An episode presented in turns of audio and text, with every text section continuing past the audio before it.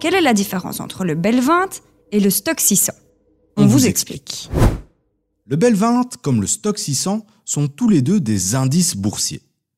Autrement dit, c'est un groupe d'actions qui, mis ensemble, permet de mesurer la performance d'un marché spécifique entre deux dates.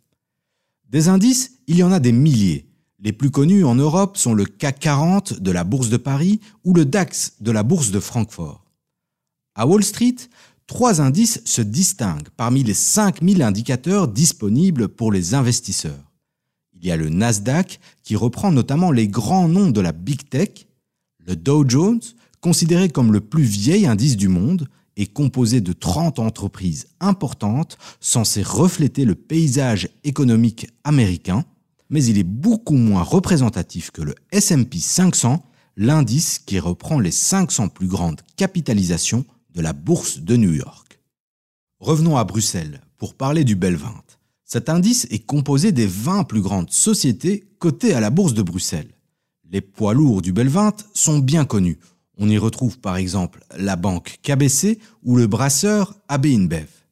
Ces deux actions sont aussi reprises dans d'autres indices, à Bruxelles et ailleurs, car appartenir à un indice ne vous empêche pas de figurer dans des dizaines d'autres. On retrouve par exemple KBC et AB InBev dans le stock 600, soit l'indice reprenant les 600 plus grandes entreprises des pays européens. Le prix et l'évolution de l'action KBC et AB InBev restent identiques, que l'on soit sur le Bel 20 ou sur le Stock 600. En tout, la bourse de Bruxelles compte une quarantaine d'indices.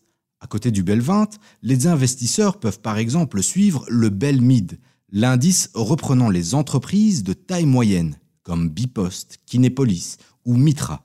Sur le Bel Mid, les capitalisations boursières oscillent entre 250 millions d'euros et 5 milliards d'euros. Sur le Bel 20, le plus gros sociétaire, AB InBev, dépasse les 100 milliards de capitalisation boursière. Pourquoi est-il utile de suivre les indices?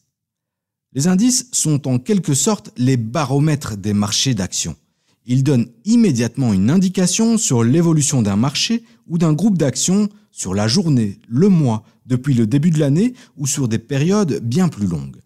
Ils vont vous aider à rapidement évaluer différents facteurs lorsque vous voulez analyser l'évolution d'une action, comme l'effet d'une devise sur un panier d'actions.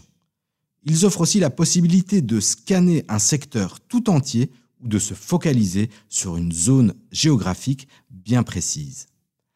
En résumé, les indices nous permettent de mesurer l'évolution d'un groupe d'actions en fonction de leur lieu de cotation, de leur secteur ou encore de leur taille, ce sont les étiquettes qui permettent de mieux situer notre investissement.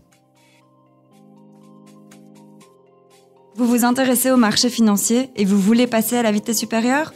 Alors écoutez Tracker, le podcast de l'écho qui éclaire les nouveaux investisseurs. Disponible sur votre plateforme d'écoute favorite et sur l'écho.be slash podcast.